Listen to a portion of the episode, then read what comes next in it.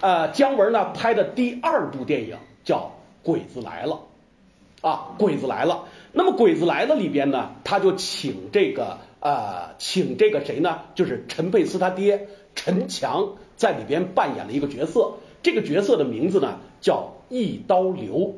而且这个片子里边特别有意思，它里边人物特别多。姜文扮演的这个角色呢叫马大三儿。具体这个故事讲的是个什么故事呢？一个咱们唐山的，因为姜文他老家是唐山的啊，唐山的旁边这样一个村子，结果有一天晚上啊，就是一九四五年的年初，因为一九四五年的八月十五号这天，日本投降了啊，所以我们这个故事实际上跟日本是有一定关系的。怎么讲呢？就在一九四五年的年初，还是冬天的时候，这个村子正常的一个村子，突然咣当扔进来两个麻袋。两个麻袋呢，那个马大三呢，把这个麻袋打开以后吓坏了。一个呢是个日本士兵，一个军曹叫小花屋小三郎，另外一个呢是一个日本翻译官叫董汉臣。然后呢，这两个人谁给送来的呢？咱们的游击队。现在呢，大家就瞩目说，你姜文要拍一个抗战题材，你将怎么拍？首先，我们来告诉大家的是，姜文拍的片子跟我们理解的所有过去我们见到的。抗战电影完全的不一样啊！怎么完全不一样？首先，这个村子在八年抗战里边该怎么生活怎么生活，甚至到了什么程度呢？影片一开始，一个日本巡逻队每天都要到他村子里过。那么，当他们一过的时候，奏着军歌，唱那个扛着军旗，日本的军队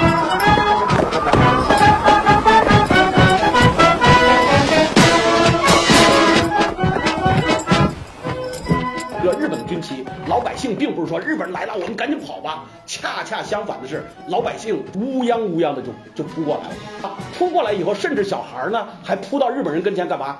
要糖吃。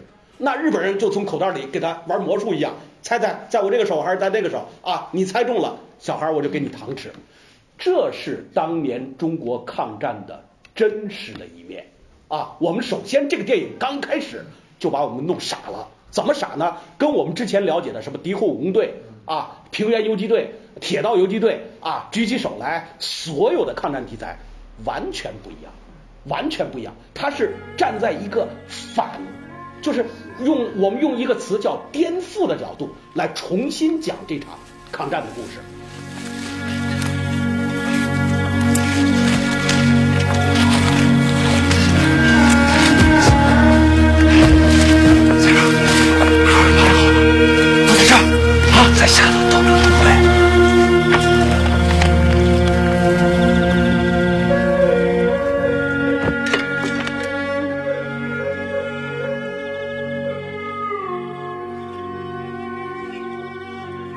那么马大三儿呢，在村子里边本来就这么委委屈屈的，反正也不敢跟日本人怎么对抗。然后呢，日本人也好像也没拿他们怎么着，就这么生活了七八年之后，这天晚上因为两个麻袋扔了进来，坏了，出问题了啊！出什么问题呢？村里边就该议论了。那这俩麻袋这人怎么办？如果我们把这俩麻袋人送到日本的炮楼去。扔进来的这个游击队饶不了我们啊！如果我们要是把这俩麻袋的人还给，就是按游击队说的，就在我们这儿藏着，那日本的炮楼要是下来，我们这村子人怎么办啊？这么着就一折腾二折腾，怎么办呢？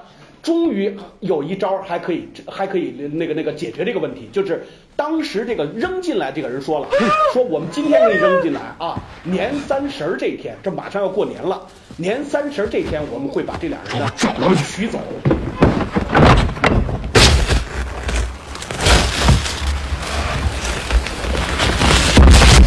马大三，听着，这俩人抓空替我们审审。年三十无尽黑影，我们过来求人，连靠武功，一个队带走。明白没？明白了。既不能让炮楼的日本人知道呢，也反正我们也不能让这俩家伙跑了，我们也不把他送走，那就我们就养起来，等到大年三十他们一取走不就完了吗？啊，没什么讲的了。恰恰妙就妙在什么呢？年三十这天，游击队根本就没来，啊，那这一来就问就新的问题就出现了，这俩人怎么办呢？养吧，养吧，养吧，啊，就在这村子里边好吃好喝的带着，又不敢送走，又得防止这俩人呢跑掉，中间出了好多事儿。后来呢，终于说发现不行了，那怎么办？把他们俩干掉吧。谁干啊？谁把他们俩杀掉？后来全村人采取了一个方法，抓阄啊，抓阄。然后抓阄完了以后，大家就说那个那个那个抓阄抓到谁手里了？马大三儿，也就是姜文扮演这个角色。你们别别找了啊！说一共两个那个那个豆子在谁手里呢？都在马大三儿一个人手里啊。别烦了，都在我这儿了。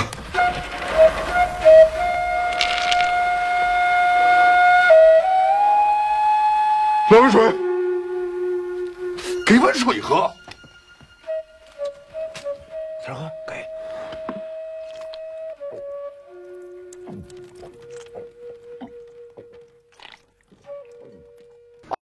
啊，说你们别找了，就落我头上了。大家伙一听，哟，你可真是命好啊！我们都不管了，你赶紧去把这俩杀了。马大三怎么可能杀人啊？我们现在讲的是中国农民，讲的是抗日战争的时候中国人的真实的生存状态。那么真实的生存状态，固然有一波人在抗日，但是大量的我们中国人什么人？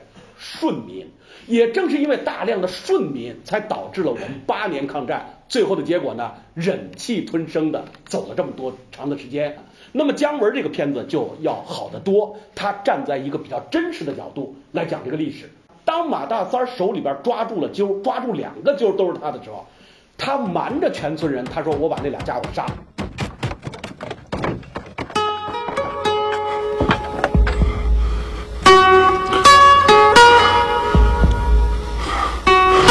我没杀人。实际上他把它藏在了哪儿呢？藏在了一个长城的废墟的烽火台里边。他把这俩家伙养起来了啊！终于有一天暴露了，村民都以为这个家伙把他杀了。然后呢，突然得知原来马大三儿呢，你把这俩家伙给藏起来了。说你怎么回事？马大三儿这时候哭啊，在全村人面前，请注意啊，我你们拍了很多的片子，你们见过很多的男一号。男一号在剧中往往是高大的，往往是正直的，往往是英勇的，往往是代表正义力量的。我们说《鬼子来了》里边的这个主人公叫马大三儿，马大三儿是什么呢？是全村人质问他说：“你凭什么骗我们呀？啊，你说你把这俩家伙给给砍了，你为什么不不不去杀他们呀？”马大三儿一屁股蹲坐在桌子底下，哭的是眼泪鼻涕一大把，说：“我杀不了人。”我杀不了人，我没这个胆啊！杀不了人，我害怕，我我下不了手。啊，这才是真正的中国人当时的心态，他根本就没这个胆。那怎么办？现在必须得把这俩家伙杀了呀！如果再不杀，万一这炮楼上知道了怎么办？于是乎，马大三呢就带着全村人给他的豆子，到城里边呢准备请外援。啊，就是请来了一个叫一刀流的这样一个老头。那么这个一刀流呢，一刀流呢，为什么叫一刀流？是因为人家在清朝的时候就是杀顾命八大臣的。那么一刀流，一刀流就是如果他去砍人的脑袋啊，一刀下去，脑袋呢咕噜噜噜噜在地上滚上九滚，然后呢眼睛眨上三眨，嘴巴子上翘，干嘛呢？感谢这个刘爷的刀法之快，让他在升天的道上走得很轻松啊，特别的没有痛苦，一刀下去死了。所以说那个脑袋还在地上滚上几滚。我们说一刀流的刀就属于这样一个状态，好刀啊。那么当马大三儿去请一刀流的时候，一刀流就感慨万千的说了一句话，说了一句什么话呢？万里长城今犹在，不见当年秦始皇。长城万里今犹在，不见当年秦始皇。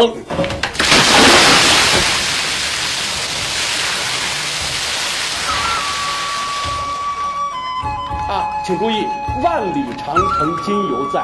不见当年秦始皇。那么，当我们说这个一刀流说这句话的时候，他就说了一念了一首诗，这在这个片子里边究竟有什么意义呢？怎么理解这句台词呢？想一想啊，我刚才讲的这个故事是一帮在抗战和日本人入侵的时候麻木的、愚昧的、胆小的中国人啊，这帮中国人干嘛呢？